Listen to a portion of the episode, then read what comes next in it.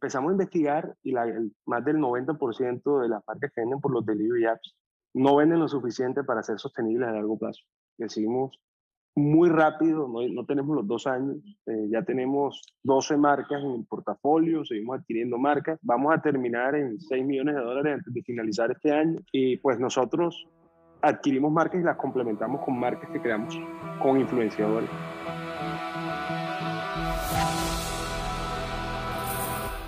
Hola, soy Luis Barros, fundador y director general de arcángeles.com. Nuevamente bienvenidos a nuestro podcast Imparables. Aquí es donde siempre hablamos con los fundadores de las empresas que integramos a nuestro portafolio y donde compartimos a todos poder invertir en ellos desde 3 mil pesos en arcángeles.com, nuestra plataforma regulada por la Comisión Nacional de Valores para que todos podamos invertir en startups. En esta ocasión tenemos el gran gusto de tener a Julián Jatín, CEO y cofundador de Vibran. Hoy han crecido impresionantemente, han atendido en menos de dos años a más de 250 mil clientes, tienen ventas por encima de 3 millones de dólares en facturación anual, ya cuentan con más de 14 marcas agregadas a su portafolio, en 14 centros de distribución o esas famosas dark kitchens o cocinas ocultas, presencia en cuatro ciudades en Colombia, con planes de expansión a otras ciudades dentro de Colombia y a otros países como México, pero algo muy curioso que nos platicará Julián más adelante, es cómo le hizo para convencer a nada más y nada menos que a Travis Kalanick, el fundador y ex CEO de Uber. Te invito a que nos sigas escuchando en este episodio para conocer más de la visión de Julián y del destino de Vibran. Bienvenido, Julián. Gracias, Luis. ¿Cómo estás? Encantado de, de estar aquí con ustedes. No, hombre, encantado a ti por tu tiempo y bueno, esperemos que este sea una gran conversación para nuestra audiencia, ¿no? Creo que vamos a manejar esto más o menos en tres temas principales, ¿no? El primer tema sería hablar del impacto del comercio electrónico en, la comida en la actualidad, ¿no? Para después poder pasar y hablar un poco más de cómo el consumidor ha evolucionado esa omnicanalidad y qué significa estar en ese ser omnichannel o, o en ese omnicanal, ¿no? Y finalmente ir cerrando con cómo Vibran está liderando este futuro de las marcas de consumo omnicanal en Latinoamérica. Entonces, este, sin más, ¿qué opinas tú o cómo ves, Julián, el tema de este impacto electrónico en la comedia en la actualidad, ¿no? ¿Cómo ha evolucionado ese mercado? Bueno, no, sin duda alguna estamos en un mundo digital que cada vez es más digital. El COVID, digamos que catalizó y aceleró la transformación a, al mundo digital, especialmente astronómica. Y pues hemos visto una falencia de la gran mayoría de, restaurantes en, lograr adaptarse a este mundo digital y eso representa una gran oportunidad eh, para Vibran. Pues. Pero sin duda alguna es un reto mayúsculo lograr la digitalización de, de la gran mayoría de los local heroes en Latinoamérica. No, buenísimo. Ahora, hoy la mayoría de las marcas de restaurantes que venden a través de aplicaciones de entrega están esperando esas dificultades, ¿no? Para operar, escalar y mantener esa rentabilidad. ¿Y ustedes cómo están logrando resolver eso? Porque si, si lo que entiendo bien y para explicarle a nuestra audiencia, Vibran es un agregador de marcas que ustedes, y corrígeme, ¿no, Julián? Este, al final ustedes están usando cierto tipo de algoritmos de marcas existentes ¿no? Y de restaurantes pequeños para agruparlos ustedes bajo un mismo techo y darles esa economía de escala para poder distribuir en un formato similar a como lo hacen las grandes del mercado.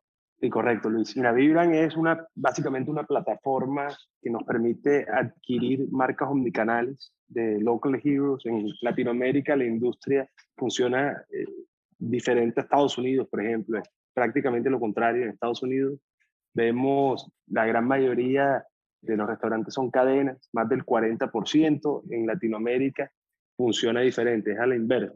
La gran mayoría son local heroes o mom and pop shops, casi llegando al 90%. Entonces, Vibran es una plataforma que adquiere marcas omnicanales de restaurantes y escala rápidamente el delivery side of the business. Para crecer tu patrimonio solo hay dos opciones, crear tu empresa o ser dueño de múltiples empresas. Arcángeles.com es una plataforma que te permite invertir en las mejores startups de Latinoamérica desde 3 mil pesos para crear un portafolio diversificado para mejorar tu futuro. Entra hoy a arcángeles.com y elige entre nuestras opciones de inversión. Arcángeles.com, invierte diferente. Ok, Y además de eso, ¿qué servicio le estás ofreciendo? Ya una vez que estás integrando estas marcas, ¿cómo eso ustedes generan esa economía de escala? Sí, correcto. Entonces nosotros básicamente lo que hacemos es tenemos una infraestructura de cocinas ocultas donde cubrimos polígonos principales en los países. Ahora mismo estamos en Colombia, próximos a entrar al mercado de la Florida y México. Y en Colombia ya cubrimos los 14 polígonos principales que tiene el país en las grandes ciudades. Entonces lo que hacemos es darle la mano a, a marcas muy establecidas, maduras, que de pronto están pasando alguna dificultad y rápidamente escalamos el delivery a través de nuestra infraestructura de cocina oculta. Tenemos un modelo donde adquirimos las marcas sin comprar las sociedades, las sociedades sino que adquirimos los activos, eh, los activos, la marca y los equipos, y pagamos en 12 a 24 pagos iguales. Entonces, lo que procuramos es garantizar el la sostenibilidad a largo plazo de unas marcas espectaculares, que tienen muy buen producto, que son maduras, que tienen un loyal customer base, pero están en distress. Y la gran mayoría de estas marcas no encuentran la sostenibilidad por un problema de unit económico, no un problema de, operación, sino un problema de unit economics. Y el gran problema es que operan en singularidad no están agregadas otras marcas. Entonces nosotros lo que hacemos es agregarlas en cocinas especializadas donde tenemos cuatro, cinco, seis marcas de pizza, cuatro, cinco, seis marcas de sushi, poke, ceviches, cuatro, cinco, seis marcas de hamburguesa y por ende podemos controlar la calidad. Son cocinas especializadas. Ok, ok. Entonces, si bien las otras plataformas, ¿qué te diferencia? ¿Qué diferenciadores tiene realmente Vibran contra un mercado dominado por los Rappi, Uber Eats, Didi Foods de este mundo, ¿no? Que también son esas super apps. Nosotros trabajamos con los third party delivery apps de cada país, son nuestros aliados. O sea, nosotros lo que procuramos es solucionar el problema de unit economics que tienen los restaurantes vendiendo a través de las third party delivery apps. Entonces, digamos que no competimos con, con, con las plataformas de delivery, al revés, trabajamos en conjunto para construir una solución a largo plazo en las marcas que normalmente participan y venden, están presentes en, en las plataformas de delivery. Ok, entonces realmente los restaurantes que hoy se les complica vender o que están vendiendo por ahí arriba para ayudarles, lo que estás haciendo es justamente trasladar la cocina a tus dark kitchens o cocinas oscuras para eficientar y garantizar esa calidad de la fabricación del alimento y después en la entrega, ¿no? Correcto. Eh, normalmente son marcas omnicanales que tienen uno o dos puntos físicos. Si el punto físico funciona, se mantiene, pero la escala viene en el delivery side of the business. Y por eso estamos desarrollando la tecnología que nos permite pues adquirir las marcas y escalarlas en los polígonos donde no tienen cobertura, pero tienen presencia.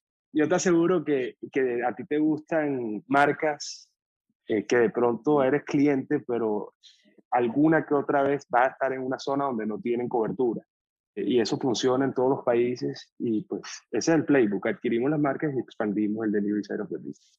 No, bueno, eso en la Ciudad de México claramente hay muchas marcas y restaurantes que me encantan, que están fuera de, mi zona de entrega y pues no hay manera este, de pedir esa comida y tengo que pedir un alternativo que sí me entrega, ¿no? Y casi siempre cuando pides un favor para ese tipo de, de servicios, hoy a la fecha, ya no me lo, me lo satisfacen, vamos, este, casi tarda más el Rappi para aceptarme mi favor e ir a esa ubicación para traerme mi pedido, me explico, como que pierde ya mucho control porque no saben lo que estás pidiendo, ¿no? Cuando tú lo pides del, del menú de las aplicaciones, pues ya lo controla más estas aplicaciones de este móviles. Pero en fin, o sea, creo que eh, tienes un punto ahí que eh, ustedes a ese tipo de marcas que tienen una limitante en la distribución y entrega, poderles maximizar y ampliar su distribución y su alcance a más personas dentro de una misma ubicación, donde ellos de lo contrario no tendrían capacidad de poder surtir y atacar o atender a mayor número de clientes, ¿no? Y bueno, para esto, ¿de qué tamaño es el mercado, vamos, al día de hoy, no? Pues nosotros estamos detrás de los local heroes y el mercado de local heroes en Latinoamérica es superior a 50 billones de dólares y creciendo. Estamos hablando de más de un millón y medio de restaurantes, que de alguna u otra manera necesitan una plataforma que les permita garantizar la sostenibilidad a largo plazo. Y me imagino que has escuchado esa teoría de que 9 de 10 restaurantes cierran. Y, y eso, es, eso es verdad y en muchas ocasiones eh, cierran teniendo un gran producto, teniendo una base de clientes muy leal, recurrente, y simplemente porque hay un problema estructural de unit economics. Ok. ¿Y esos unit economics cuáles son? Principalmente el problema es que operan en singularidad.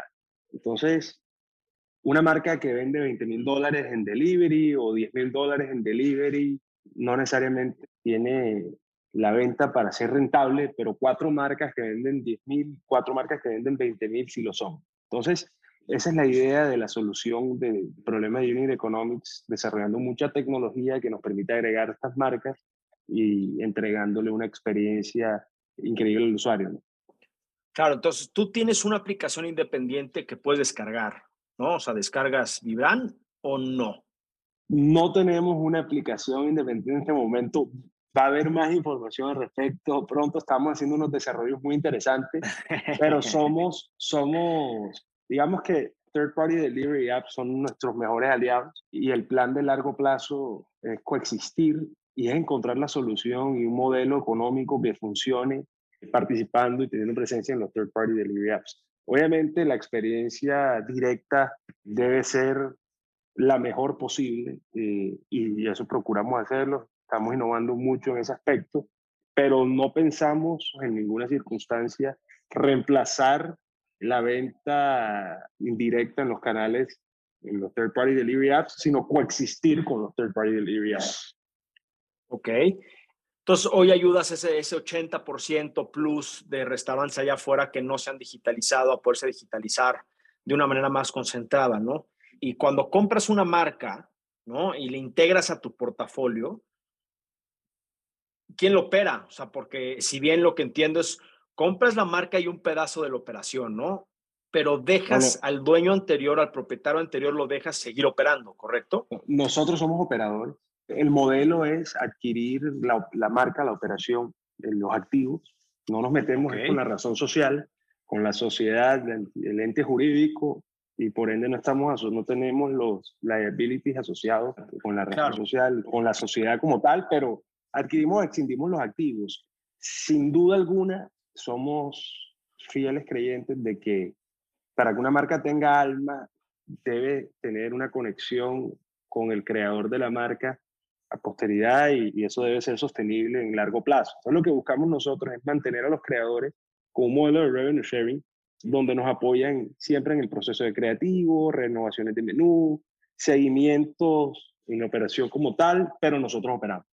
Ok, entonces, para concluir este bloque, si yo tengo una marca de restaurantes y estás viendo que estoy teniendo un cierto éxito, que tengo potencial de crecimiento, que hay apetito por un mercado, por seguir consumiéndome, y hay, hay potencial de crecimiento por el concepto de mi producto, marca, como bien dices, tiene vida, ¿no?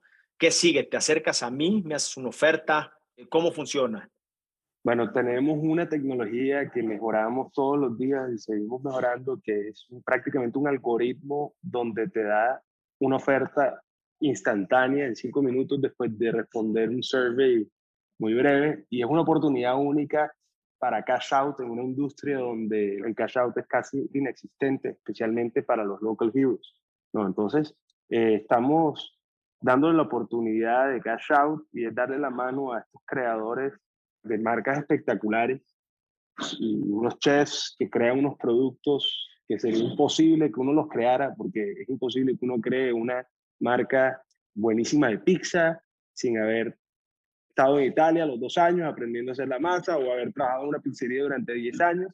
Y es imposible crear una marca libanesa sin tener a tu abuela cocinando comida libanesa y a, y a la marca de tacos sin haber estado en la calle en México. Entonces, para nosotros simplemente somos muy apasionados en poder garantizar la sostenibilidad a largo plazo de estas marcas que los creadores le han metido tanto empeño, los fundadores de las marcas. Y eso es Vibran. No, pues buenísimo. Digo, creo que ahí hay un modelo muy interesante. Digo, conocemos otros modelos que se han enfocado, creado mucho valor y que han incrementado mucho su evaluación y que le ven mucho potencial a estos grandes agregadores, sobre todo de comercios electrónicos, ¿no? Que se meten a ver estos algoritmos dentro de los mercados libres y Amazons de este mundo, que son estos sellers o vendedores independientes que tienen una marca, tienen una distribución, y ya tienen algo de, digo, inventario o capacidad de producción y fabricación, y ven que están teniendo ventas y ventas y ventas se te acercan estos este, como semifondos, integradores de marcas, para llegar y, ofrecerte justamente lo que dices tú, ¿no? Decir, oye, llevas ya un rato aquí en el mercado, eh, eh, eh, yo te quiero ayudar a darte una salida, que tengas un cierto cash out como microempresario, que tengas una cierta liquidez, pero no te vas a ningún lado. Aquí te quedas con nosotros en esta parte creativa, en esta parte de empuje, pero te ayudamos nosotros más con la logística, operación, marketing, distribución, para que puedas incrementar tu alcance, cómo mejorar claramente tus márgenes, ¿no? Entonces, una de ellas es Merama, ¿no? En fin, entonces creo que esto me parece muy creativo. Y es increíble que no hayan on tap este espacio, porque si bien tenemos una, un auge de, de agregadores de e-commerce, como lo bien Merama, Ratio, Aloreo y demás, el espacio de la industria gastronómica está on tap, ¿no? Entonces, no existe, yo creo que nosotros venimos con una propuesta y una solución muy innovadora en un espacio que está desatendido y no hay disrupción en cuanto a agregar marcas que venden por los third party delivery apps. Y es sorprendente que no se haya hecho y me parece que es muchísimo más escalable que los aggregators de e-commerce y muchísimo más eficiente. Bueno, entra menos competido, ¿no? Porque digo, ya de por sí estar en un mercado libre y un Amazon es un mundo y bueno, de alguna manera pues te estás metiendo a ser un seller de Amazon o de Mercado Libre por la gran distribución que ellos te prometen y te ofrecen. Pero si no eres un power seller, también tienes que hacer tu, tu, labor de marketing y de esfuerzo para posicionarte mejor en los algoritmos de búsqueda y en los resultados de los productos que venden como unas buenas categorías, ¿no? Pero aún así, cuando llegan estas marcas como Merama y otros integradores de marcas, vienen y te van a sacar de alguna manera o te van a dejar un poquito dentro del mismo Amazon, pero van a crear un punto com donde ellos ya lo tienen, donde van a empezar a integrar como una multimarca, como creando un mini Amazon. Vamos, ¿no? Que a ese hay que meterle mucha capacidad y mucho músculo para posicionarse en Internet, lo cual también para reducir su costo de adquisición de clientes, ¿no? Y es un modelo, en mi punto de vista, capital intensivo porque continuamente tienes que estar invirtiendo, vamos, para adquirir esos usuarios nuevos por el ciclo de compra del cliente, vamos, porque si estás comprando una marca de ropa, una marca de, de, si no es de alto consumo, ¿no? Este, que no consumes cotidianamente o que su ciclo de vida es mucho más extenso, pues es muy difícil mantener un cliente de una manera recurrente. Un año después de que compras unos tenis, por un ejemplo, para correr, pues no, no, es que vas a tener al cliente, te va a estar comprando mes a mes, vamos, cada ocho meses va a cambiar de tenis y entonces eh, estar a las vivas para que en ocho meses lo vuelvas a convencer y lo vuelvas a atacar. Y puede ser que no te enteraste que el señor o, la persona que te compró los tenis ya no corre, cambió de deporte, entonces ya no eres relevante para ti, entonces se vuelve más complejo a, comparación en, en, en, una industria en la que comes todos los días, no necesariamente siempre pides por internet eh, o sales a comer, ¿no? Es, no siempre porque el presupuesto no te da, pero cotidianamente, mensualmente, por lo menos tienes tres a cuatro comidas fuera o vía estas aplicaciones, por lo cual me parece un modelo que hoy está prácticamente inexplorado en Latinoamérica, que es lo que está haciendo Vibrame en estos momentos, de agregar e integrar nuevas marcas, ¿no? Y eso es lo que me parece genial, que estamos en un mercado completamente no tan nuevo, pero un mercado mucho menos competido y con un mercado con mucho mayor agilidad de compra. Vamos, el sales cycle, el ciclo de venta, es mucho más continuo que el de comercio electrónico para productos específicos. Total, y nosotros vemos unas diferencias muy puntuales y, y significativas en comparación con estos e-commerce aggregators. Cuando tú hablas de, de recurrencia de compra y, y de recompra, totalmente cierto, pues nosotros logramos una recompra muchísimo más alta que las marcas de e-commerce y, no solo nosotros, pues las marcas de, de restaurantes tienen más recompra que marcas de e-commerce, pero sin duda donde está la diferencia más marcada es en el hecho de que e-commerce tiene muchísimas industrias diferentes. Aquí en la misma industria, si bien tiene muchas categorías, la categoría de pizza, categoría de, sushi, categoría de hamburguesas, es la misma industria, ¿no? Entonces eso nos permite poder aglomerar las marcas dentro de una misma sociedad en comparación con los e-commerce aggregators que les toca comprar las sociedades. En nosotros, el hecho de que no adquirimos la sociedad, sino que solo exhibimos los activos, nos permite ser mucho más escalables, hacer due diligence processes más cortos y ser más eficientes. Y en Capital Efficiency hemos encontrado un modelo super Capital Efficient porque pagamos las marcas en 12 a 24 cuotas. Entonces, el modelo se ha convertido en un modelo donde adquirimos la marca y rápidamente, en los primeros tres meses, tenemos que duplicar y hasta triplicar la facturación que tiene esa marca, nada más ampliando la cobertura en los polígonos donde no está. Entonces, tienes toda la razón de que, de que el modelo de e-commerce, aggregators, que hay compañías que me parece que lo están haciendo muy bien, tiene unos retos que son diferentes a los retos que enfrentamos nosotros en, en, en Vibrant.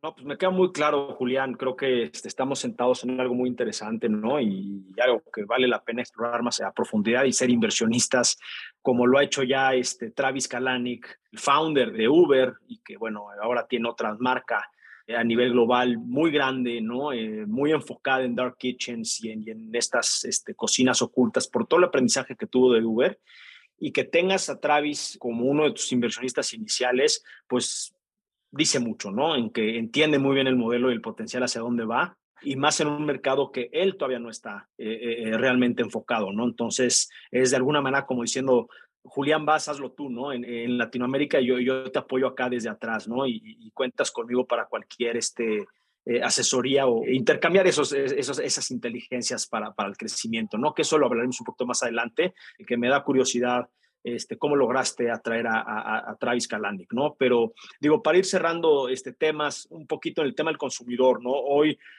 el consumidor eh, eh, omnicanal representa más o menos un tercio de la población, ¿no? Y gastan más o menos ese 40% de la canasta de consumo masivo, ¿no? Entonces, cuéntanos un poquito ¿Cómo está ese mercado? Porque hablamos un poco de la oferta, ¿no? ¿Qué, ¿Qué, está sucediendo y la problemática y la solución y la oportunidad de negocio como tal en la parte de la oferta? Pero ahora hablando de un marketplace, ¿cómo se está comportando la demanda, no? ¿Y, qué tan grande es esa demanda y hacia dónde va? Bueno, la demanda crece todos los años, se disparó en la pandemia de una manera salvaje. Estamos hablando de un mercado superior a 50 billones de dólares. Y en digital estamos hablando de un mercado de 100 billones de dólares en Latinoamérica. Yo, nosotros, nosotros lo que vemos es simplemente una inhabilidad de expandir muy rápido la cobertura en zonas donde hay marcas que tienen reconocimiento de marca, pero no tienen presencia, ¿no? Entonces, es una oportunidad que se da porque sin duda la penetración digital crece todos los años y crece a un ritmo muy alto. Bueno, no tan alto como, en la, como durante la pandemia, pero es, algo que no, va, que no va a dejar de pasar. Todos los años va a crecer y Latinoamérica cada vez se va a digitalizar más. Nosotros simplemente estamos procurando aumentar la oferta porque hay muchísimas marcas, pero miles y miles de marcas, cientos de miles de marcas que tienen reconocimiento de marca en zonas donde no tienen cobertura y eso es algo imperdonable.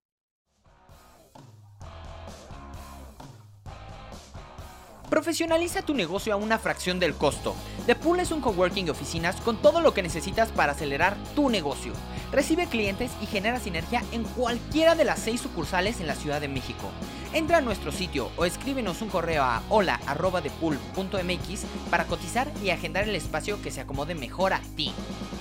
Claro, por lo que hemos estudiado y hemos visto, según Statista, eh, que es una, de las plataformas de research bastante confiable que utiliza, y utilizamos mucho en Internet, eh, se espera que los ingresos del comercio electrónico pues muestren una tasa de crecimiento anual del 14 o casi el 15% anualizado, ¿no? Dando un mercado, ¿no? Un volumen de mercado proyectado por encima de, 1.6 trillones de dólares para el 2025, vamos, ¿no? Entonces, eso demuestra que el comercio electrónico no es ninguna tendencia pasajera. Claramente hay sus formatos de comercio electrónico. No todo es en una, en una pantalla plana computadora.com, sino el comercio electrónico o mobile commerce, pues está volviendo en toda esta industria que ha crecido los últimos 20 años gracias a, Apple y los Google Plays y ¿no? las stores y todas esas cosas que han permitido poder generar un omnicanal mucho más amplio este, desde la palma de tu mano, ¿no? Entonces, pues claramente la tendencia que antes era en Latinoamérica y en muchas partes del mundo donde era más el takeout,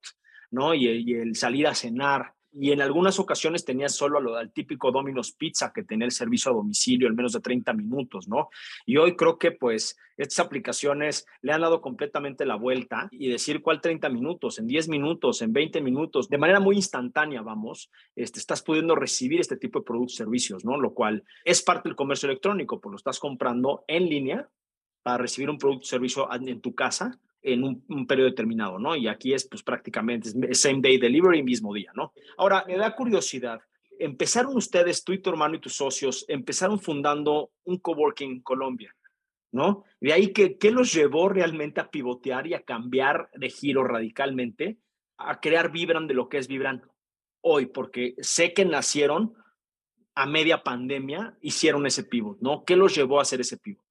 Porque yo tengo coworkings también. Sí, fíjate que tenemos, tenemos mucho, mucho en común y de pronto no sé si has tenido de los 90 podcasts que llevas, si tengas algo tan en común con, con alguno de los founders que tienes. Y, y, sí, nosotros tenemos 32 años, somos colombianos, estudiamos en Boston, tengo la, la suerte de, de, que tengo un hermano me hizo Alejandro, con el que confundamos compañías desde, desde la graduación de la universidad, decidimos ser emprendedores este es nuestro tercer startup, nos complementamos muy bien y él estudió en BU, yo estudié en Babson. Cuando nos graduamos, montamos una compañía de retrofitting de, de iluminación con unos amigos de la universidad.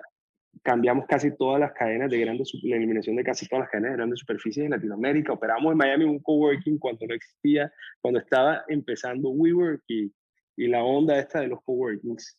Y decidimos que era un modelo que, que hacía mucho sentido, que Colombia necesitaba y lo abrimos en nuestra ciudad, que es Barranquilla, que es donde, donde nacimos, en unos inmuebles propios. Entonces tenemos la compañía de coworking spaces, se llama Lead House, L-Y-D, Live Your Dream, todavía existe. Era la primera, la más grande del país, hasta que llegó WeWork, ahora es la segunda.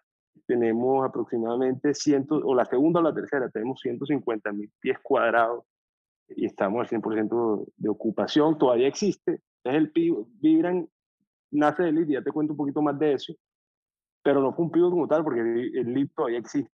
Y pues, como tú bien sabes, y me imagino como te pasó con Dapu, el ecosistema de emprendimiento prácticamente se fue fraguando en nuestros coworking spaces y eso eh, eh, da mucho, es algo espectacular. Y uno conociendo el poder de la comunidad, siempre estuvo el poder de la comunidad presente y eso en parte fue lo que nos hizo tener el mindset adecuado para empezar a vivir. Pero la historia es interesante porque uno de los factores diferenciadores que teníamos era un restaurante en cada sede de los coworking spaces para que los miembros pudieran eh, almorzar y, tener el tema gastronómico, la solución gastronómica entre los coworking spaces. Durante la pandemia decidimos cerrar una de las ubicaciones del restaurante, el coworking seguía.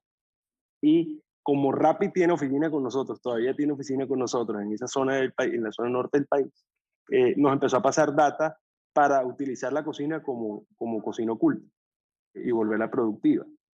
Y nos dijo, eh, pues eh, analizando data, decidimos hacer una marca pues, de una categoría que, era muy probable que tuviera éxito, donde no había una marca referente, y decidimos crear una marca con un amigo del colegio, que es uno de los influenciadores más importantes del país, y la marca fue tan exitosa que nos empezaron a llamar ofreciéndonos marca, eh, para vendernos sus marcas varias personas. Entonces, siempre habíamos querido hacer algo escalable, lo teníamos en mente, tuvimos muchas ideas, pero no se nos había dado el proyecto escalable y esto se nos dio muy orgánico, lo que es, supremamente interesante y no es como creíamos que, que iba a suceder. Entonces, nunca hubiéramos pensado en la oportunidad y en el problema estructural que había, que había en, en, adquirir marcas. La primera marca que nos ofrecen es una pizzería con unos hornos italianos espectaculares, un producto buenísimo que vendía exactamente lo mismo durante los últimos tres años, el mismo valor mensual, pero impresionante, lo que prácticamente significaba de que tenían un loyal customer base, porque la, la venta era muy consistente. Unos amigos que estuvieron en Italia un año estudiando cómo hacer la masa, llegaron un muy buen producto, pero no vendían lo suficiente para que fuera un negocio fructífero y sostenible a largo plazo. Decidimos adquirirla cuando le hicimos una oferta por los activos, no por la sociedad. Dijeron que sí, pensábamos que iban a decir que no, y eso fue nuestro Eureka Moment. Empezamos a investigar y la, más del 90% de las marcas que venden por los delivery apps no venden lo suficiente para ser sostenibles a largo plazo. Pero empezaste a usar uno de tus coworkings como centro de distribución, ¿correcto? Como, o sea, hicimos un hub. El primer hub fue en una cocina que estaba dentro de dentro del coworking. Yo, yo porque no tenía, yo porque no tenía este, cocinas dentro de los coworkings, pero sí me lo replanteé varias veces en cómo podemos darle la vuelta en un pivot así al modelo de negocio de coworking de oficina, como diciendo, si la gente no va a venir a mis espacios y de alguna manera pues tengo que mantener este espacio con las puertas cerradas, pero abierto en estricto sentido, ¿no? Este, pagando renta o negociando con el landlord, con el, ¿no? Con el dueño, etcétera, etcétera. Y una de, de, nuestras ideas y conclusiones, pues era esto, decir, oye, eso puede convertir en estricto sentido en un dark kitchen por un lado, por las ubicaciones centralizadas que tenemos en la Ciudad de México. Se puede convertir en un dark store, ¿no? Entonces decir, bueno, podemos ir a hablar con estas mismas este, plataformas y decirles, oye, como estoy en el corazón de Polanco, por decir algo, en el corazón de Polanquito, pues imagínate tener 700 metros cuadrados de anaqueles para repartir desde ahí, ¿me explico? Y entonces, bueno, darle la vuelta y buscar un revenue sharing o buscar algo mientras pasaba la pandemia o darle un, full este, overhaul al tema, ¿no? Que al final, pues, y la otra era, este, nos damos cuenta que muchos nos seguían pagando las oficinas. Curiosamente, teníamos una asistencia del 10% por reservación, ¿no? Porque pues, en estricto sentido no podíamos abrir al público, pero teníamos que pues, mantener de alguna manera diciéndole al cliente, sí estamos abiertos para cuando tú vengas, para que no nos dejara de pagar, claro. ¿no? Y ahí era donde decíamos, bueno, y nos están pagando porque nos están usando medio en, en semibodega, semipsicología inversa de decir, oye, el día de mañana, pues yo no sé qué tal que para mañana se quite el bicho y entonces ya puedo volver a mi oficina, entonces ya no quiero volver a buscar oficina. Entonces, entre esas este, situaciones del mercado, teníamos un 70% de ocupación y de pago durante a, plena, a pleno COVID con un 10 o 5% de asistencia mensual. Entonces, decíamos, bueno, ¿qué cambio le damos? Ya no le dimos cambio. te fue muy bien. bueno, fue muy bien. Eso es lo interesante, ¿no? Y es lo que quería entender que, bueno, le diste un nuevo uso y ese, cómo, cómo las oportunidades no preguntan, ¿no? Es lo importante también del mensaje de esta conversación contigo, Julián, que, que no necesariamente, ¿no? Y a la audiencia de afuera es que no necesariamente un negocio que empieza con una, con una misión y una ideología puede terminar eh, radicalmente haciendo otra cosa, o que en el momento que haces un negocio y juras que es el negocio de la vida, resulta que por haber hecho ese negocio, haber invertido tu tiempo, te dio la oportunidad de aprender y conocer de otra cosa que es todavía mucho más grande, lo que no te tropezaste con algo mucho más grande que es en este caso Vibram, ¿no? Porque pues al final el coworking tiene sus virtudes, este, tiene sus grandes márgenes, pero es más capital intensive, tiene otro, otro concepto operativo, ¿no? Y aquí creo que encontraste, eh, eh, pues yo creo que una joyita, un diamante en bruto y mucho más escalable, ¿no? Y con una industria que ya está más pavimentada, más digitalizada, que es el tema del comercio electrónico, el mobile commerce, ¿no? Un coworking no lo puedes montar en un mobile commerce, porque pues o sea, es nada más, sería una oficina virtual con un domicilio fiscal remoto para recibir paquetería, vamos, pero eso pues, también Es, de, es, de, muy bajo margen, ¿no? De poca ganancia y muy aburrido y nada impactante, vamos, ¿no? Entonces, pues la verdad es que te felicito que tomaron ese bold move, ¿no? Ese, esa decisión agresiva entre tus socios de brincar a hacer esto, ¿no? Este, entonces, digo, hoy han crecido exponencialmente, ¿no? Eh, en, casi dos años. Tienen aproximadamente una facturación de 3.6 millones de dólares año con año, ¿correcto? Alrededor de 20 mil clientes activos. Platícanos más un poquito cómo, está ese, cómo estás viendo ese crecimiento hacia adelante, ¿no? ¿Qué planes tienen hacia adelante y qué pretenden hacer con esta inversión donde están levantando una ronda presemilla de 900 mil dólares?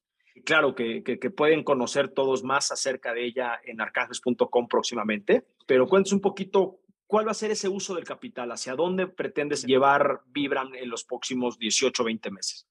Mira, Luis, con Vibran, pues resultó siendo escalable orgánicamente a un nivel que no, nunca lo hubiéramos pensado. Decidimos muy rápido, no, no tenemos los dos años, eh, ya tenemos 12 marcas en el portafolio, seguimos adquiriendo marcas Eh, hemos crecido muy rápido. Eh, vamos a terminar en 6 millones de dólares antes de finalizar este año, con una proyección increíble. Así no adquiramos más marcas, solo con las marcas que tenemos, pero obviamente vamos a, a seguir adquiriendo muchas marcas que ya tenemos con LOIs firmados. Y pues nosotros adquirimos marcas y las complementamos con marcas que creamos con influenciadores. Solo creamos marcas con influenciadores, no creamos marcas. El core business es la, adquisición de marcas eh, maduras y las complementamos con la marca de con influenciadores, de la cual viene una muy interesante en los próximos días eh, que vamos a lanzar.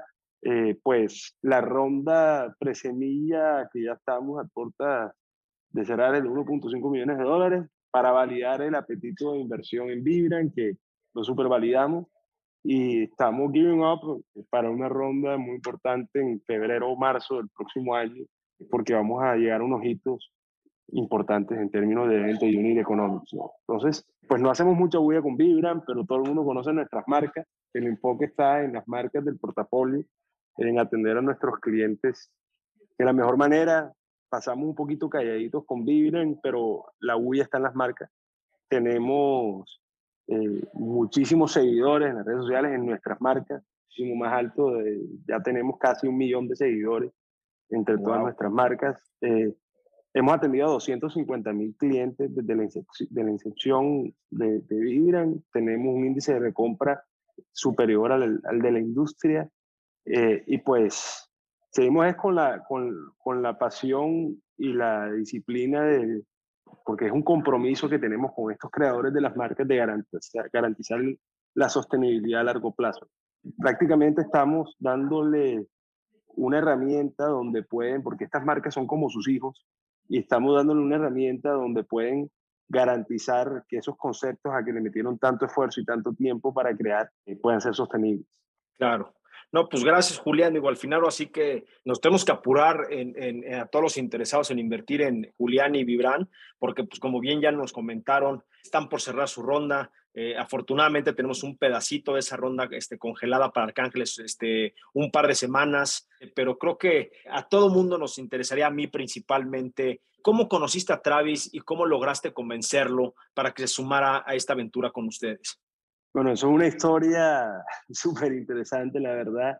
Prácticamente decidimos, cuando estábamos empezando a explorar si Vibran era venture backable y, y cuáles eran los beneficios del mundo de VC, porque los otros negocios, nosotros estábamos acostumbrados a, a fondear los negocios que habíamos construido y las empresas que habíamos construido. Y esta era la primera vez, digamos, en el mundo de, de capital extranjero y VC funding, ¿no? Entonces decidimos hacer una ronda, un Friends and Family que fue el inicio de la ronda de semilla para, para validar el apetito de inversión. Hicimos una lista de inversionistas estratégicos y todo el mundo entró en dos días, pero sabíamos que teníamos que traer al mejor ángel posible en la industria y el ángel eh, que queríamos traer a Travis, porque Travis, eh, al salir de Uber, se une a, a unos fundadores buenos Diego Verdac y, y, Barak, y crean Cloud Kitchen, City Storage, el, el, el, holding se llama City Storage Systems, y pues son los líderes mundiales en la infraestructura de cocinas ocultas. Entonces nosotros sabíamos que con, con unos partners como CSS podíamos escalar, que teníamos la infraestructura para escalar eh, donde quisiéramos, eh, nada más en Latinoamérica tienen más de 2.000 cocinas y tienen cocinas en prácticamente todos los continentes o sea, el real estate del business. Ellos son como un coworking de cocina oculta. Ya. tienen el, el, lado del real estate, no operan. Y nos dimos cuenta de que ellos tenían un churn rate en sus cocinas, porque así es el negocio. muchas marcas abren, muchas marcas cierran, y con nuestro modelo podíamos disminuir ese churn rate. Claro, reducir el churn. Hicimos una estrategia para, para llegar a. Y con eso le llegaste, diciéndole, tengo yo las, tu solución. Pues la verdad es que le llegamos a, con una estrategia donde internamente eh, se promovió mucho la inversión en Vibran y básicamente preguntamos cuántas cocinas tenía el cliente que más cocinas tenía en Latinoamérica y alquilamos una más. Entonces nos convertimos en el cliente de Cloud Kitchen, el cliente más grande de Cloud Kitchen en Latam y en un viaje que hizo Travis relámpago a Bogotá. Eh, estuvo un día en Sao Paulo, un día en Bogotá y un día en México. Eh, nos conocimos, le gustó, siguieron adelante con la inversión y pues entró Travis. Entonces, entonces claro, entonces de manera creativa, y es una moraleja como emprendedor hacia otro emprendedor, pues para llamarle la atención al inversionista que quieres tener en tu cap table, pues no nada más esa fuerza o siempre eh, vía un warm intro, sino también creativamente puedes llamarle la atención, como fue en tu caso, decir, oye, si yo estoy similarmente en la industria, ¿cómo le llamo la atención? Que en su próxima junta o en su próxima reunión de resultados le digan quiénes son nuestros top cinco clientes de, de, de Colombia y que tú aparezcas en la fila 1, diga, ah, ok, o me interesa conocerlo, o cuando llegue un correo digan, ah, me está escribiendo mi top 1, lo tengo que atender, ¿no? Mi top un cliente, pues me digo que le tengo que contestar el teléfono porque, pues, digo, es mi top cliente número uno, ¿no? Y al cliente lo que pida, y de ahí, pues, resultó ser que no eras un, un arrendador más, sino que eras un medio arrendador, sí, pero más que eso, un, un, complemento y un partnership potencial a futuro de crecimiento, ¿no? Te felicito por eso. Nuevamente, ahora sí que muchas gracias, eh, Julián, por tu tiempo. Al final, no me puedo despedir de la audiencia sin preguntarte qué te hace a ti imparable, Julián. Bueno, yo creo, Luis, que nosotros, y esto nos habla mucho en el mundo, pero a mí me parece que el mindset, es muy importante hablar del mindset eh, de un founder, ¿no? Y pues nosotros no nos rendimos, pero más importante aún, estamos regidos con un, paradigma de thinking outside the box. Eso es lo que nos rige. Y cuando uno es creativo y uno tiene el mindset de thinking outside the box, nada se vuelve imposible porque uno siempre encuentra la manera de lograr las cosas. Entonces, la combinación del, de ser creativo con ese mindset de thinking outside the box, el grit y la perseverancia eh, de no rendirse es una combinación poderosa que yo creo que le trabajamos mucho y, nos, y es representativo del equipo que hemos construido. Entonces, sin duda, si tuviera que escoger un, una virtud y un, o un, algo para trabajar para un emprendedor que quiere ser founder, y, porque momentos turbios van a haber, es thinking outside the box, que es algo que se puede aprender, que se puede trabajar, no necesariamente es algo con lo que se nace. Y es algo eh, fundamental en este camino. No, hombre, pues Julián, muchísimas gracias por compartir tu conocimiento, eh, un poco tu perspectiva de negocio y sobre todo este, la oportunidad de que, de que todos podamos formar parte de, de, de Vibran. De, mi nombre es Luis Barrios, nuevamente fundador de Arcángeles. Esto fue un nuevo episodio de nuestro podcast Imparables, donde hablamos justamente con los fundadores de las empresas de nuestro portafolio, donde pues normalmente eh, puedes invertir en ellas desde 3 mil pesos eh, en justamente las mejores startups de Latinoamérica. Eh, no olvides seguirnos en cualquier plataforma de streaming que utilizan, ya sea Spotify, Apple Music, Amazon Music. también lo tenemos este, en algunas ocasiones YouTube, nuestras redes sociales. Y bueno, nos vemos en el próximo episodio con un nuevo invitado, una nueva opción de inversión para que, para que empieces a invertir diferente. Muchas gracias a todos.